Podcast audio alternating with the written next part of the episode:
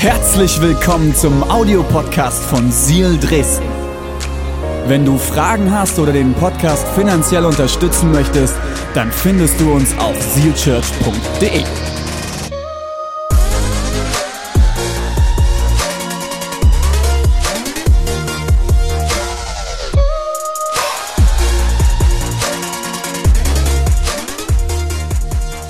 Heute, What Do You Mean? Wir schließen das Ganze ab. Und ich habe einen sehr heißen Titel gewählt. Fürchte Gott, der Leib und Seele in der Hölle vernichten kann. Ich hatte noch überlegt, ein Meme zu malen. Ihr könnt dankbar sein, dass ich es nicht getan habe, weil ich kann nicht malen. Überhaupt nicht. Kein Zentimeter. Bin der schlechteste Maler der Welt. Meine Handschrift nach bin ich eigentlich Arzt. Man kann sie nicht lesen. Ich versuche trotzdem gerade immer wieder mit Flipcharts zu arbeiten im Team. Ähm, ich übe, ich übe. Johannes Hartl hat es ja wieder berühmt gemacht, man muss jetzt wieder mit Flipcharts arbeiten. ich hätte wahrscheinlich irgendwie ein Männlein gemalt, das vor Flammen wegläuft. Oder einfach nur so ein Flammen-Emoji. Oder jemand, der brennt. Und dazu dieser Text. Fürchte Gott, der Leib und Seele in der Hölle vernichten kann. Ich lese euch einen Vers dazu vor und dann spreche ich ein Gebet. Matthäus 10, 28. Weil alle immer fragen, wo kommen denn diese krassen Titel her? Aus der Bibel. Oh, was taucht hier jetzt auf einmal auf? Danke. Habt keine Angst vor denen, die euch umbringen wollen. Sie können nur euren Körper töten. Eure Seele ist für sie unerreichbar. Fürchtet allein Gott, der Leib und Seele in der Hölle vernichten kann. Jesus, ich danke dir, dass du heute zu uns sprechen wirst. Und ich bete, Jesus, dass du uns zeigst, was es mit deinem Wort auf sich hat. Wie sehr du uns liebst und wie das mit diesem Bibeltext in Einklang zu bringen ist. Wir lieben dich. Amen. Vielen Dank, Svenja.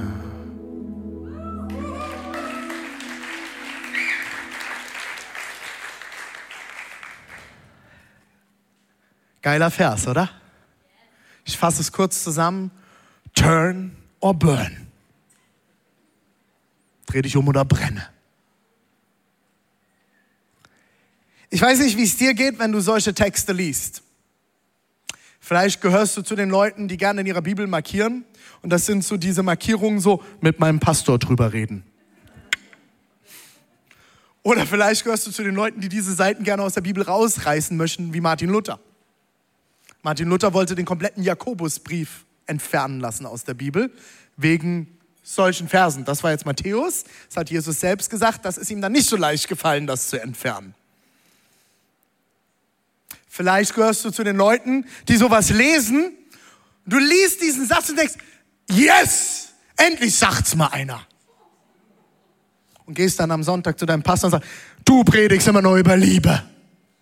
Vielleicht gehörst du auch zu den skurrilen Leuten, die nichts Besseres in ihrem Leben zu tun haben, als auf Facebook oder Instagram unterwegs zu sein und irgendwelchen Gemeinden und Pastoren solche Bibelverse zu schicken. Liebe Grüße ans Internet. Ich freue mich immer über eure Nachrichten. Ich weiß nicht, was sowas in dir auslöst. Ich sage euch ganz ehrlich, wenn ich solche Verse lese, ist es für mich immer erstmal sehr herausfordernd. Da kommen so ein paar Wörter vor, die sind heute nicht mehr so ganz populär. Ne? Also, wenn ich allein dieses Wort Hölle nehme, ne? nehmen wir mal das Wort Hölle. Das ist kein populäres Wort mehr. Wie soll ich einer Welt, die davon ausgeht, dass wir alle zum Guten geschaffen sind und wir alle von Grund auf gut sind, wie soll ich so einer Welt erklären, dass es Hölle und Himmel gibt? Oder Himmel und Hölle? Das ist doch totaler Quatsch.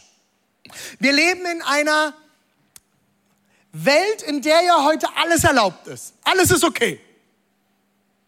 Du darfst deins, ich hab meins. Ist doch in Ordnung alles.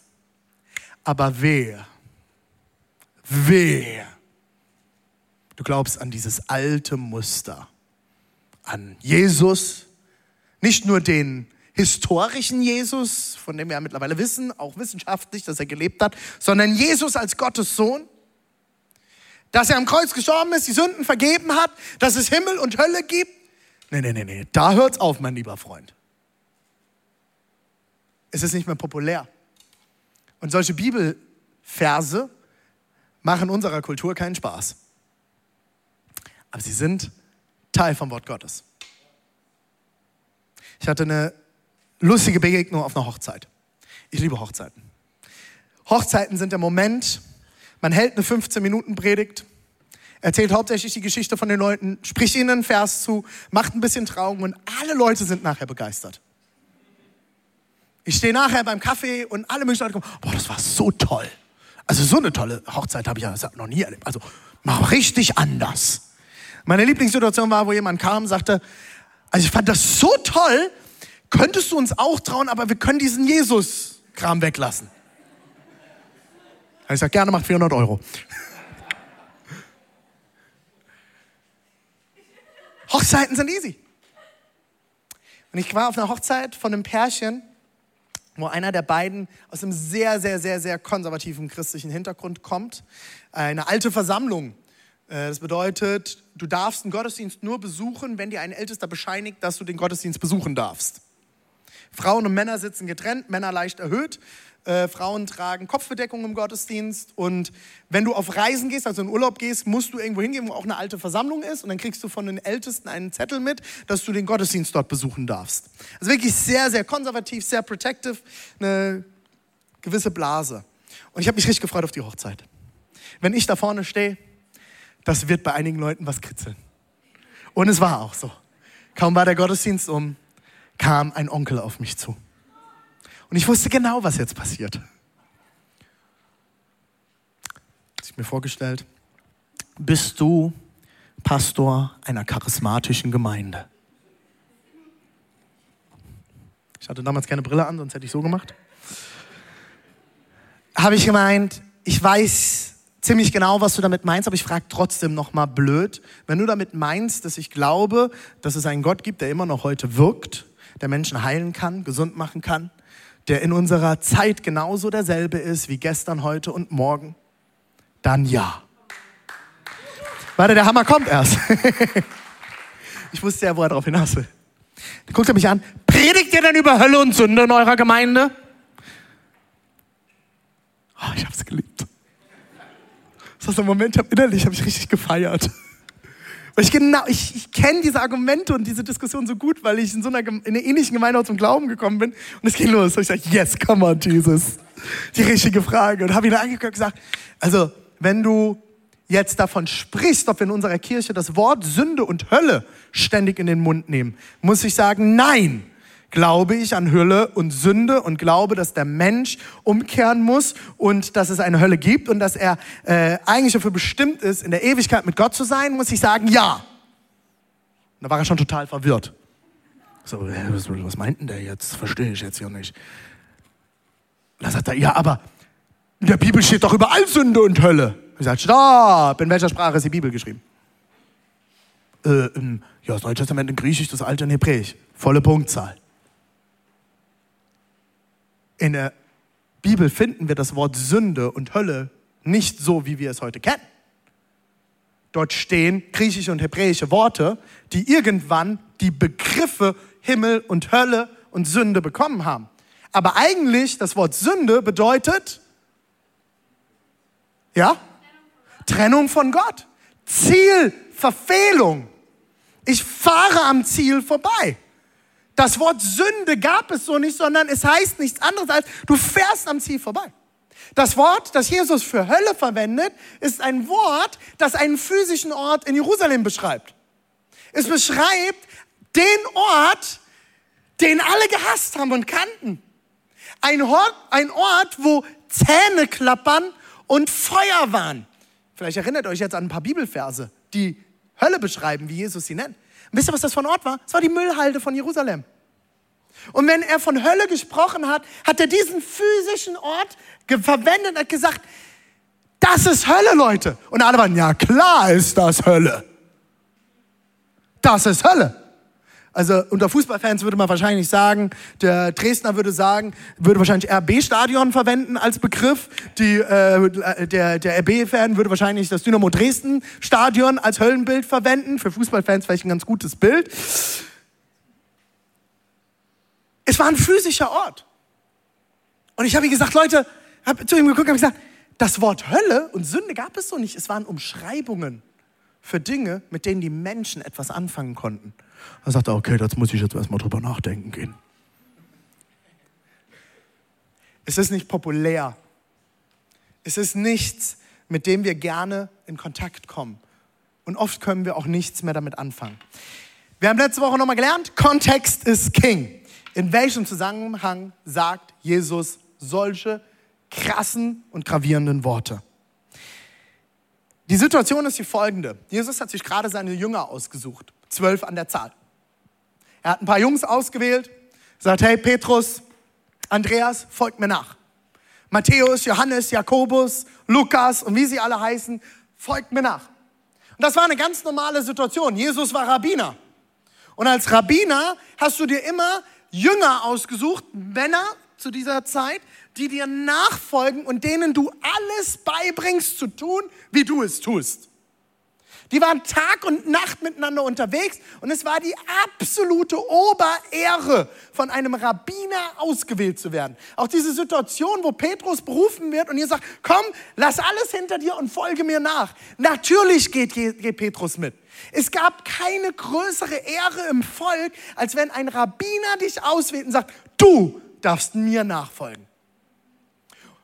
Und jetzt kommt die Situation, Jesus spricht mit seinen zwölf Jüngern und sagt, pass auf Jungs, ich will in ein paar Städte gehen und ich will dort predigen, ich will dort das Wort lehren und ihr geht mir voraus in all die Städte und bereitet diese Städte darauf vor.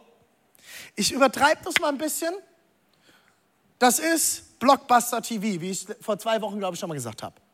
20.15 Uhr abends auf Pro7, Jesus spricht. Und das wird wochenlang vorher angekündigt. Und diese Jungs sind in die Städte gegangen und haben gesagt, passt auf, demnächst kommt ein neuer Wanderprediger, den habt ihr noch nicht gehört.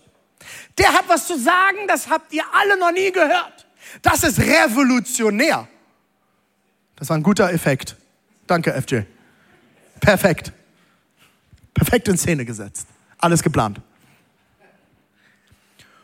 Und er haben die Leute zusammengeholt. Und um das zu untermalen, hat Jesus gesagt, wenn ihr in diese Städte kommt, wenn ihr kranke Menschen seht, legt ihnen die Hände auf und sie werden gesund werden. Wenn ihr Leuten begegnet, die dämonisiert sind, dann treibt die Dämonen aus. Wo ihr empfangen werdet, bleibt. Wenn jemand euch nicht zuhören will, schüttelt den Sand von euren Füßen. Das ist Perle vor die Säue und geht weiter. Esst und trinkt. Jesus gibt ihnen laute Angaben. Warum? Hey, wenn da jemand kommt und sagt, da kommt ein Prediger. Hm, kannten die Leute. Oh, Wiederholung von Herr der Ringe, schon mal gesehen. Aber wenn Zeichen und Wunder passieren, dann ging es ab. Dann war allen klar, hier passiert was. Hier ist ein göttliches Momentum. Da muss ich hingehen. Ich muss mir anhören, was der Typ zu sagen hat. Das ist die Situation, okay? Und Jesus sagt folgendes, ein bisschen mehr weiter am Anfang von dem Kapitel, bevor, vor diesem Vers, den ich euch vorhin vorgelesen habe, Matthäus 10, Vers 16, sagt er, seht, meine lieben Jünger, seht, ich sende euch aus wie Schafe unter Wölfe. Seid vorsichtig wie die Schlangen und sanft wie die Tauben. Er sagt, wenn ihr jetzt geht, passt auf, ich sende euch wie Schafe unter Wölfe. Passt auf euch auf. Es ist nicht ungefährlich, wenn ihr euch zu mir bekennt. Und ein bisschen weiter hinten, vom, überspringen zwei Verse, ab Vers 18 geht es weiter. Um meinetwillen müsst ihr Statthaltern und Königen Rede und Antwort stehen. Das wird euch Gelegenheit geben, ihnen von mir zu erzählen. Geil, oder? Ihr werdet wahrscheinlich angeklagt werden. Stadthalter werden ein Problem haben mit dem, was ich sage. Die Bürgermeister, die Könige. Und ihr werdet angegriffen werden für das, was ihr sagt. Das, was ihr verkündet und das, was ich sage, wird nicht populär sein. Die Leute werden es nicht hören wollen. Die werden euch verurteilen. Die werden euch vielleicht sogar als konservativ betiteln. Ist ja heute so ein Schimpfwort, konservativ. Ne? Man darf ja alles sein, aber nicht konservativ. Vielleicht werden sie euch auch, wenn ihr aus dem konservativen Hintergrund kommt, als liberal bezeichnen. Das ist natürlich in christlichen Kreisen ein ganz großes Problem. Ich finde es immer wieder lustig, die Liberalen werfen mir vor, ich bin zu konservativ, die Konservativen werfen mir vor, zu liberal zu sein. Finde ich ganz gut, weil Jesus hat meistens die Mitte getroffen. Ihr werdet angegriffen werden, aber jetzt ist sogar, das wird euch Gelegenheit geben, ihnen von mir zu erzählen. Ihr werdet dann die Möglichkeit haben, Zeugnis zu geben von mir. Ihr könnt erzählen, was ihr mit mir erlebt habt, was ihr gesehen habt. Und so vor der Welt als Zeugen für mich aufzutreten. Wenn ihr verhaftet werdet, macht euch keine Sorgen. Äh, warte mal, Jesus. Ich stelle mir jetzt echt vor, Andreas zu Petrus, ne, der kleine Bruder wieder. Ey, Petrus, werden wir verhaftet, wenn wir jetzt unterwegs sind? Ja, ja, ja, kriegen wir schon hin, Andreas. Also der große Bruder hat ja alles im Griff. Macht euch keine Sorgen, was ihr zu eurer Verteidigung sagen sollt. Denn Gott wird euch zur rechten Zeit die rechten Worte in den Mund legen. Wie geil ist das? Jesus sagt, ihr werdet rausgehen, ihr werdet Probleme kriegen. Habt keine Angst. Mach dir keine Sorgen. Egal mit wem du redest und wer dich verurteilen wird, wenn du mir vertraust, werde ich dir die richtigen Worte in den Mund legen. Ich weiß nicht, wie oft du vielleicht schon mal blöd angeguckt wurdest für deinen Glauben. Vielleicht versuchst du auch immer auszuweichen, wenn du Leuten sagst, warum du samstagsabends doch nicht bis um 6 Uhr morgens auf der Party bist. Und so, ja, ich gehe da so Verein. Und was macht er da so? Singen. Also Gesangsverein. Ja, so ungefähr, nur anders. Hübschere Mädels. Ich weiß nicht, wie es dir da geht. Ich liebe mittlerweile solche Momente. Ich habe das schon ein paar Mal erzählt, als wir die Kirche gegründet haben, wir noch keine Familie hatten, sondern nur Deborah und ich waren, war ich Wochenends immer auf den ganzen Studentenpartys von der Church. Und ich habe immer die Cocktails gemixt. Und ich bin immer beim Cocktailmixen mit den Leuten ins Gespräch gekommen. Ja, was machst du hier? Äh, ich bin der Pastor von Diana. Du bist was? Der Pfarrer. Also so mit Jesus und so ein Kram, ja? Ja, ja. Und das, mein, mein, Lieblingsmoment ist dann immer, also ich bin aus der Kirche ausgetreten. Dann gucke ich sie immer an und sage, ich auch. Hä? Das verstehe ich jetzt wirklich nicht. und dann kam ich ins Gespräch, aber dieser Moment, wo ich das Gefühl hatte, Sie gucken mich an oder man kriegt direkt eine Diskussion über Hexenverbrennung und was alles gewesen ist in der Geschichte und wie das alles nicht sein kann und ob ich dann an Evolution glaube, ähm, sage ich, keine Ahnung, ähm, Gott kann Lego gespielt haben, aber das kann auch anders passiert sein, das spielt für mich keine Rolle. Aber dieser Moment, wo Leute vielleicht mich sogar anschauen und verurteilen, je mehr ich meinen Frieden damit gemacht habe, und je mehr Ruhe ich in mir habe, desto mehr kann ich hinhören, was Gott dieser Person vielleicht mitgeben kann. Aber meine Sorgen und meine Angst, meine Scham und mein Unwohlsein blocken mein Gehör so schnell, dass ich nicht mehr höre, was Gott dieser Person vielleicht mitgeben will.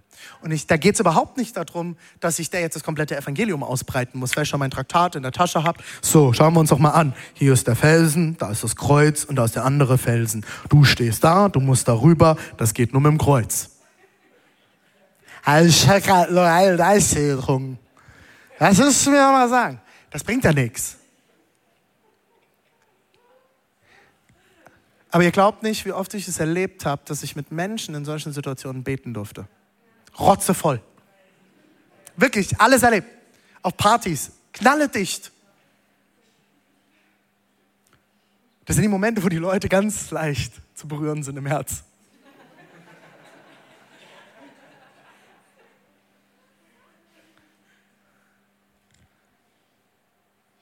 Aber wenn du schaffst, hinter die Fassade zu schauen und von Gott den Blick bekommst, was eigentlich los ist, was eigentlich dahinter steht, bröselst. Aber wie oft habe ich mich wund diskutiert? Und Jesus ist so klar, er sagt zu den Jüngern, schüttelt es von den Füßen ab und zieht weiter. Wer es nicht hören will, will es nicht hören. Das ist Perle vor die Säue. Da ist jemand, der will es hören. Da ist jemand, der braucht mich. Ich sende euch wie Schafe unter die Wölfe. Aber ich werde euch die Gelegenheit geben, Zeuge zu sein. So, und jetzt geht's nochmal acht Verse weiter, okay? Und da sagt er noch zum Schluss, so zum Abschluss, bevor er jetzt geht. Habt keine Angst vor denen, die euch umbringen wollen. Okay, Petrus, jetzt wird's wirklich kritisch. Ich weiß nicht, ob ich noch mitspielen möchte. Kein Problem, Bruder. Wir kriegen das hin. Wirklich? Ich passe auf dich auf. Habt keine Angst vor denen, die euch umbringen wollen. Jesus wusste im Kapitel 5 vom Matthäus-Evangelium, äh, also ganz am Anfang der Story, schon, dass ihm Leute nach dem Leben trachten werden. Der wusste, wie die Geschichte ausgeht. Der wusste, was kommen wird. Und er wusste, dass seine Jünger Schiss kriegen werden und ihn verleugnen werden. Es ist die Vorbereitung auf Ostern schon. Ganz am Anfang, drei Jahre bevor die Jungs am Kreuz stehen. Und er sagt, Jungs, denkt dran, wenn sie euch umbringen wollen. Was ist denn jetzt hier? Also, oh, dass der immer so krass sein muss, dieser Jesus. Der haut jetzt hier schon wieder Dinger raus. Wieso soll uns denn jemand umbringen wollen? Stellt euch mal vor, wie die Jünger nachher miteinander getuschelt haben müssen, wie die diskutiert haben. Sie können nur euren Körper töten. Eure Seele ist für sie unerreichbar. Fürchtet allein Gott, der Leib und Seele in der Hölle vernichten kann. Boom. Weil wir sollen jetzt keine Angst haben vor allen, die uns töten können, aber vor Gott, weil der kann uns wirklich töten. Oh my goodness. Also irgendwie bin ich hier im falschen Film.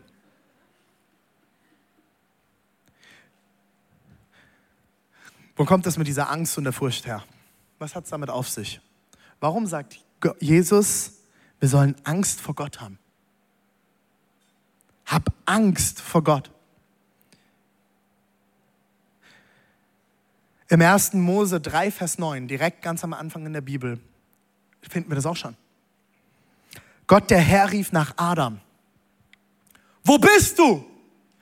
Ich liebe das. Als wüsste Gott nicht, wo Adam ist. Das sind so, ich liebe Humor in der Bibel. Ey, Adam! Ich sehe dich! Der wusste ja genau, wo Adam ist. Das ist eine schöne rhetorische Frage. Dieser antwortete, als ich deine Schritte im Garten hörte, habe ich mich versteckt.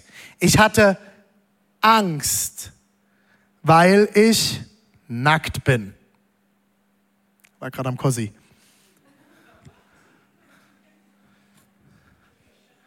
Für alle Wessis, FKK-Baden ist sehr normal hier. Wo bist du, Adam? Und Adam sagt, als ich deine Schritte im Garten hörte, wie geil ist das? Das ist einer meiner absoluten Lieblingsbibelstellen. Adam war so eng mit Gott unterwegs. Er hat die Schritte Gottes im Garten gehört. Wie genial ist das?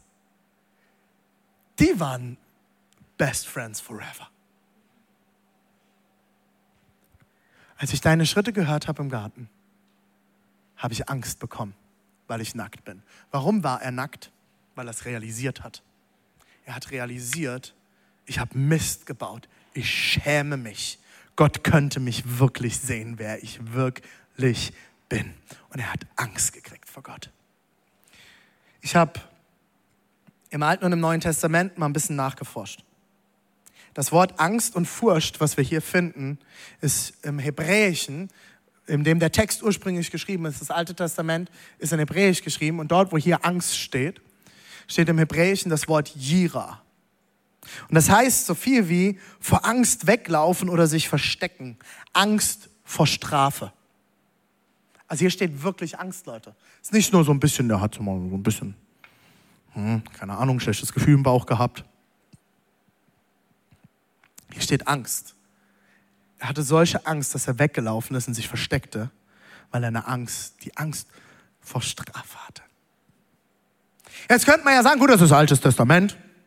Im Alten Testament war Gott ja noch anders drauf. Da ging es um Kriege, da ging es um Tod, da ging es um Furcht vor Gott, der strafende Gott. Und dann hatte Gott so eine Persönlichkeitskrise, war nochmal beim Therapeuten, hat gemerkt, oh Mann, ey, ist eigentlich marketingtechnisch total schlecht, was ich hier mache. Also mit diesem Angstding, vielleicht hat er auch gute Marketingberater gehabt, gesagt, äh, pass mal auf, Gott, das geht so nicht weiter. Ich glaube, wir sollten jetzt diese Liebeskiste mal anfangen. Und dann kam das Neue Testament. Gott hat seine Persönlichkeitsstörung überwunden und wurde auf einmal zum liebenden Gott. Ihr lacht jetzt, aber ganz oft gehen wir so mit dem Wort Gottes um. Gott des Alten Testaments. Und ich sage euch, mir ging es selber lange genauso, bis ich Theologie studiert habe und ein bisschen die Zusammenhänge angefangen habe zu verstehen. Und dass Gott eigentlich immer schon Liebe war und immer die Menschen geliebt hat und es ihnen zeigen wollte. Schon am Berg Sinai hat er gesagt, ich will mich dem Volk zeigen. Ich will ihnen meine ganze Liebe zeigen. Ich will das Volk heiraten. Und das Volk hat gesagt, nö, Hey, wir haben Angst vor dir, Gott. Du bist zu groß, du bist zu mächtig. Hey, bitte nicht, sag uns einfach, wie wir leben sollen und das reicht. Und Mose hat die zehn Gebote bekommen. Und dann kam das mosaische Gesetz. 680 Gebote, um zu organisieren, wie das Volk miteinander leben soll. Und dann kamen die Propheten und Gott wollte durch die Propheten immer nur zeigen, wie sehr er liebt. Und das Volk hat nur Mist gebaut. Die Könige, all, die gesamte Geschichte. Gott hatte nie eine Persönlichkeitskrise. Der ist nämlich Gott. Die Persönlichkeitskrise hatten die Menschen.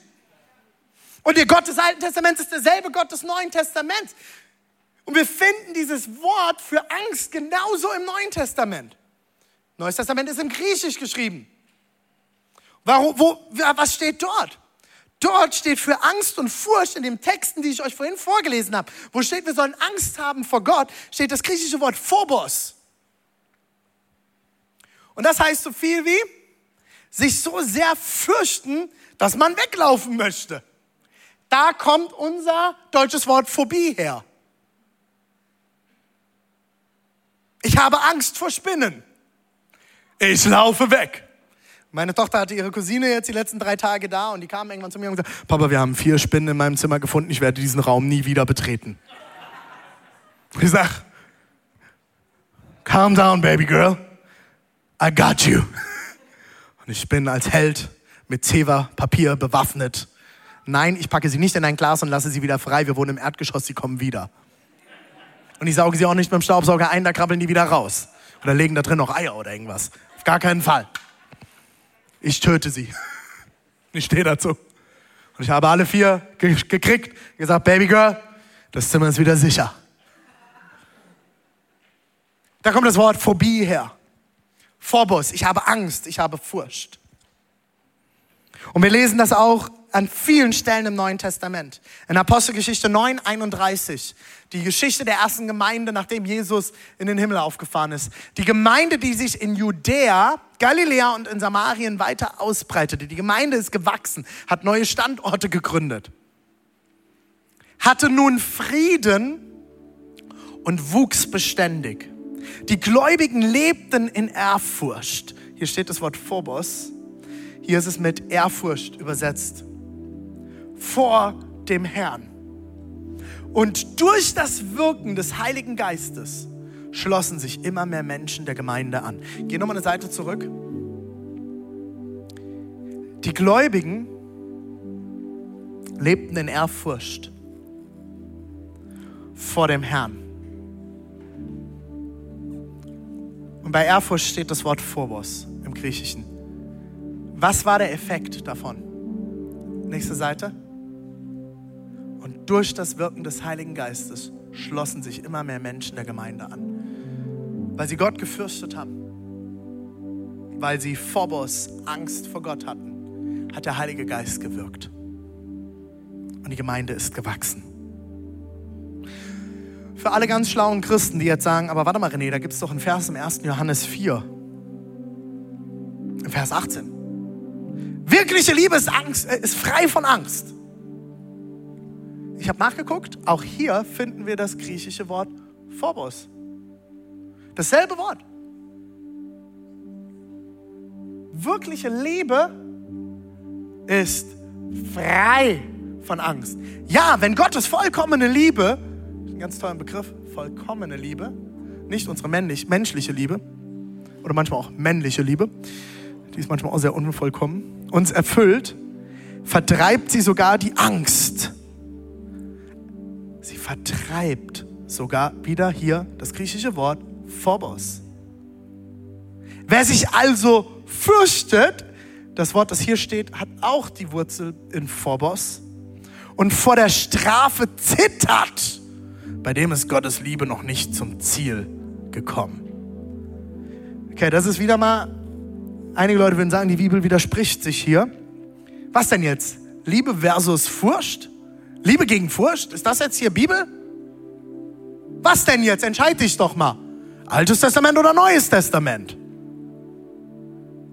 Das ist Neues Testament gewesen, im Übrigen. Wir finden genau dieselben Aussagen im Neuen Testament. Aber was ist denn jetzt? Was denn jetzt? Liebe? Ist Gott jetzt ein Gott der Liebe oder ein Gott der Furcht? Wie kommen wir denn jetzt und wie kriegen wir das denn jetzt hin? Liebe versus Furcht? Nein. Boom. Nein. Ich kann es ein bisschen tiefer sagen. Nein. Liebe und Furcht gehören zusammen. Wir lesen das in Sprüche 1, Vers 7. Gehen ins Alte Testament zurück. Und das ist geschrieben von Salomo, dem alle Weisheit zugesprochen wird. Der weiseste Mann, der jemals gelebt hat. Die Ehrfurcht.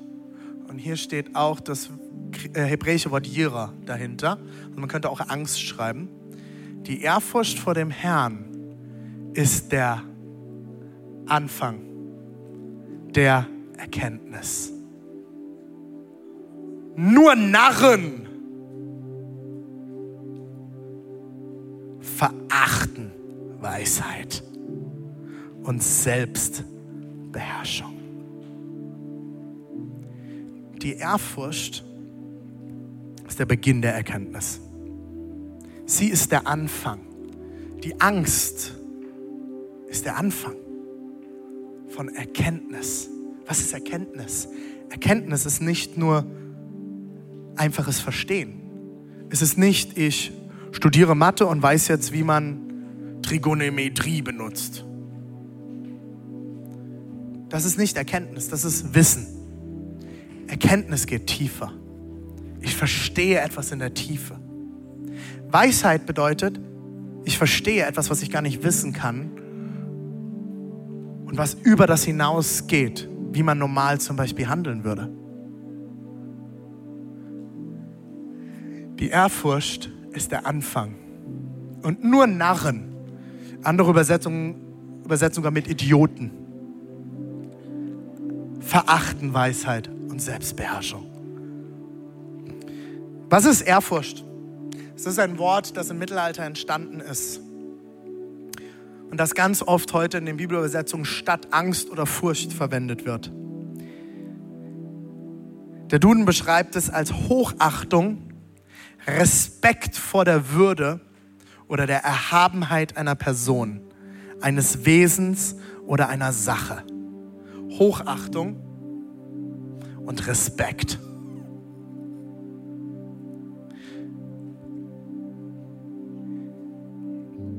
Die vollkommene Liebe werden wir hier auf der Erde nie erreichen.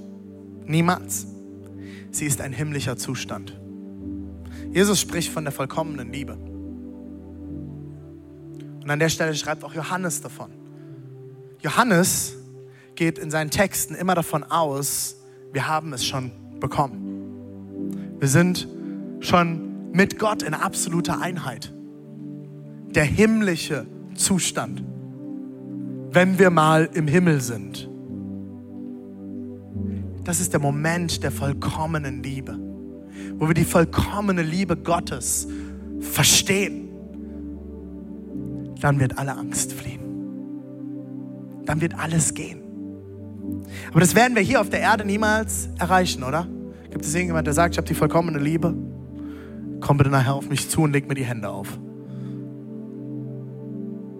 Das werden wir hier auf der Erde nie erreichen. Keiner liebt vollkommen. Das ist der Moment, wo die Frauen bitte nicht den Männern auf die Schulter klopfen sollen.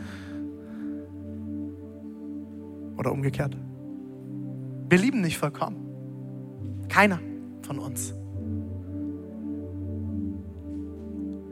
Zu wissen, Gott ist vollkommen, heilig, wird uns dazu bringen, ihn in Ehrfurcht anzubeten.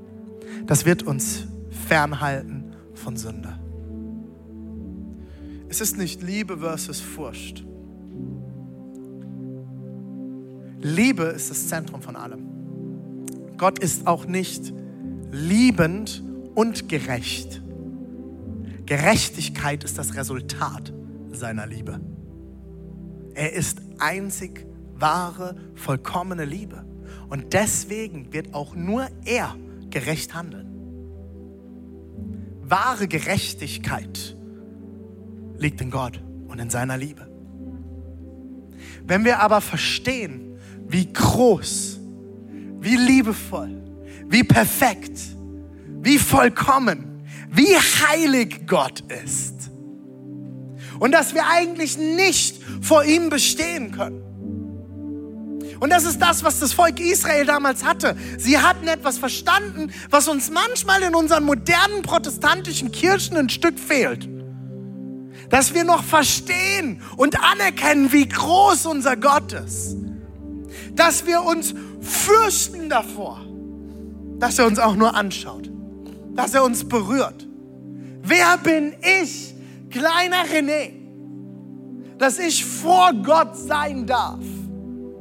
Wer bin ich, dass er mich auswählt, sein Kind zu sein? Wer bin ich, dass er mich anschaut mit liebevollen Augen? Wer bin ich, dass ich würdig bin, geliebt zu werden von diesem Gott? Ich krieg's nicht hin. Ich krieg's nicht hin. Aber er schaut mich trotzdem an mit liebevollen Augen. Und das erfüllt mich mit Ehrfurcht dass ich weiß, dass ich weiß, dass Gott es gut mit mir meint. Das ist der Grund, warum ich mit Ehrfurcht ihm nachfolge und vertraue, dass das, was er für mich bereit hat, gut ist, auch wenn ich es manchmal noch nicht verstehe. Und meine Seele sagt, die Steuern nicht anzugeben, ist doch viel besser für mich. Nein, ich vertraue meinem Gott denn er ist größer.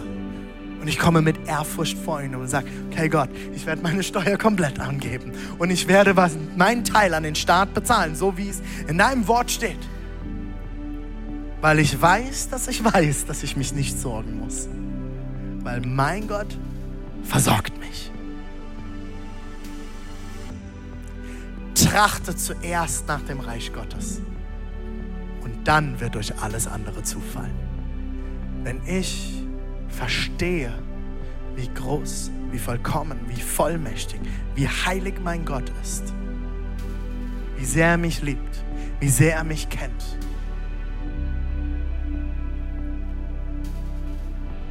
Dann werde ich zuerst nach dem trachten, auf das schauen, was er bereit hat und nicht ich. Das ist Furcht Gottes. Das steht auf meiner Mütze. Fear of the Lord is hating evil. Ist das Böse zu hassen. Nicht Menschen, nicht den Bösen, die Bösen. Den Bösen. Das Böse. Weil ich anerkenne, Gott ist größer. Er ist stärker. Er hat alles in seiner Hand. Er ist nicht nur Freund, er ist nicht nur Bruder, wie Jesus sich nennt, er ist König. Und das verstehen wir in unserer demokratischen Welt rein gar nicht mehr. In unserer demokratischen Welt, und das ist auch gut so, kritisieren wir unsere Politiker. Keiner kritisiert den König. Deswegen haben wir heute eine Demokratie, weil es in menschlicher Form nie den perfekten König gab. Aber wir haben den perfekten König. Und wie zieht jemand in den Thronsaal ein, wenn er vom König bestellt wird? Hier bin ich, mein König. Ich bin dein Diener. Sprich und ich werde handeln. Und er verlässt den Thronsaal. Bis er zur Tür kommt, geht er mit geneigtem Kopf, aber mit Blickrichtung zum König. Und an der Tür kann er sich umdrehen und gehen. Warum? Weil er Respekt hat vor dem König. Weil er Ehre hat für den König. Und wir haben den einzigen König, der sein Volk nicht missbraucht, der Gutes für sein Volk bereit hat, der sein Volk wirklich liebt, der nicht seine Schatzkammern füllt und das Volk leer ausgehen lässt. Seine Schatzkammern sind gefüllt, um sein Volk zu versorgen. Seine Schatzkammern sind gefüllt, um dir seine Güte zu zeigen.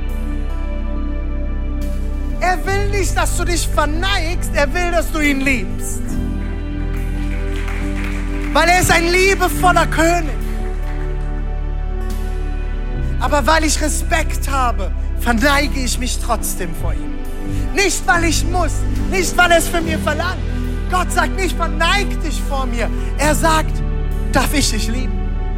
Und weil ich aber Respekt habe und Ehre habe, verneige ich mich. Es ist nicht Liebe versus Furcht. Es geht miteinander einher. Denn im Jakobus 2,17 lesen wir, so ist auch der Glaube, wenn er keine Werke hat, in sich selbst tot. Das ist das, was Jakobus meint. Wenn du die wahre Liebe Gottes verstanden hast, wenn du die wahre Liebe Gottes verstanden hast, dann wird es sich in deinen Werken zeigen dann wird es sich zeigen, wie du dein Leben lebst. Dann wird es sich zeigen. Das heißt nicht, wenn meine Werke nicht da sind, wird Gott mich verachten. Aber wie ich vorhin gesagt habe, zu wissen, Gott ist vollkommen und heilig, wird uns dazu bringen, ihn in Ehrfurcht anzubeten. Und das wird uns fernhalten von der Sünde. Was heißt das nun für dich zum Abschluss, bevor wir jetzt Abendmahl feiern? Erstens, mach dir immer wieder die Größe, die Heiligkeit und die Vollmacht Gottes bewusst. Mach dir das bewusst. Schreib dir das auf. Lass es dir tätowieren. Kauf dir Klamotten, wo es drauf steht, ist mir völlig egal. Erinner dich daran. Hab Menschen in deinem Leben, die dich daran erinnern. Hey, Gott ist größer. Dort, wo du Angst hast, Gott ist größer. Dort, wo du Nöte hast, Gott ist größer. Dort, wo du es nicht hinkriegst, Gott ist größer. Dort, wo du gerade Dinge tust, die nicht Gott entsprechen, Gott ist größer. Vertraue ihm. Wenn du dich entscheidest, den Weg Gottes zu gehen, liegt darauf ein Segen. Wir haben es letzte Woche gelesen. Hundertfach. Erinnert euch an den Vers hundertfach werde ich dich segnen. Zweitens, bete ihn mit Respekt und Ehrfurcht an. Bete ihn mit Respekt und Ehrfurcht an. Wisst ihr, wie oft ich hier stehe und mir ist einfach nur Schweine heiß und ich habe gar keine Lust, meine Arme zu heben, geschweige denn zu hüpfen, geschweige denn irgendwie zu zeigen, ich will dich anbeten. Ich hasse es, mich hinzuknien weil mir die Knie dabei wehtun. Aber es ist für mich wichtig, zum Ausdruck zu bringen. Ich stehe in Ehrfurcht vor dir, Gott. Du bist so viel größer wie ich.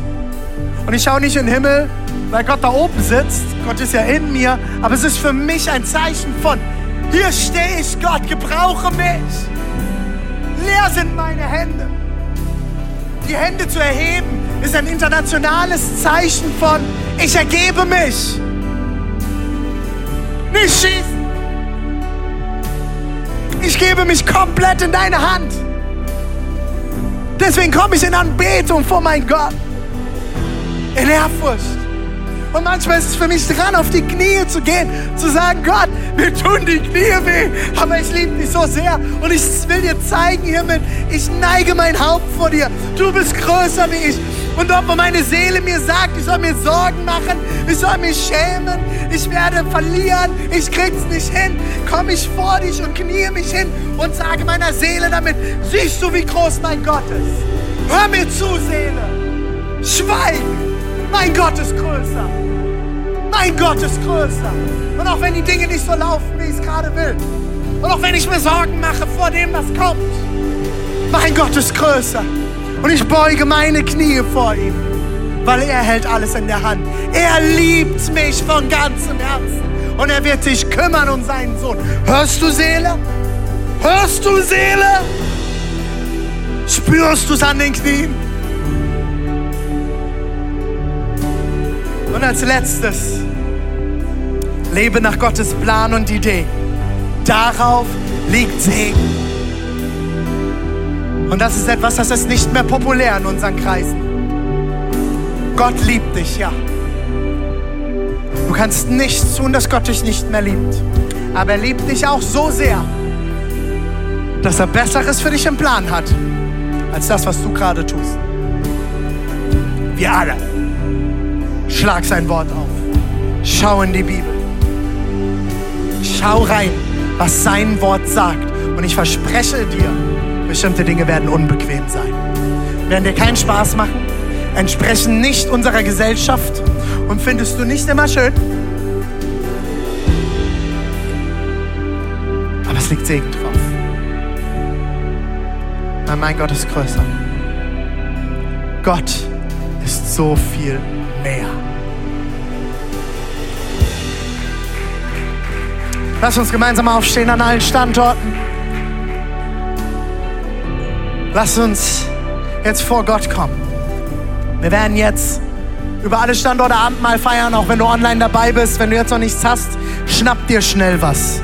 Irgendwas in Form von Brot darf auch glutenfrei sein. Wenn du kein Brot hast, dann nimm irgendwas anderes, irgendein anderes Kohlenhydrat und schnapp dir. Ähm, Caro, magst du mir das mal nach vorne bringen? Kriegst du das hin? Ne, einfach, genau, nimm mal du das oben, die Joy bringt mal den Ständer nach vorne. Bring mir das mal hier hin. Das ist mein Wasser. Warum hat Jesus Wein und Brot genommen? Es war symbolisch. Und es war auch das, was er gerade da hat. Man hat Wasser grundsätzlich immer mit Wein verdünnt in der Zeit, weil es das Wasser desinfiziert hat. Wenn du irgendwas anderes zu Hause gerade da hast, dann schnappst dir. Mir geht es nicht um die Utensilien, mir geht es darum, dass wir uns jetzt daran erinnern, so wie wir vor zwei Wochen gehört haben. Trink mein Blut und iss mein Fleisch. Wir wollen uns heute daran erinnern, was Gott getan hat, als er am Kreuz gestorben ist. Weil er dich unglaublich liebt. Aber ich schaue auch ans Kreuz und bin von Ehrfurcht erfüllt, dass Gott seinen einzigen Sohn gegeben hat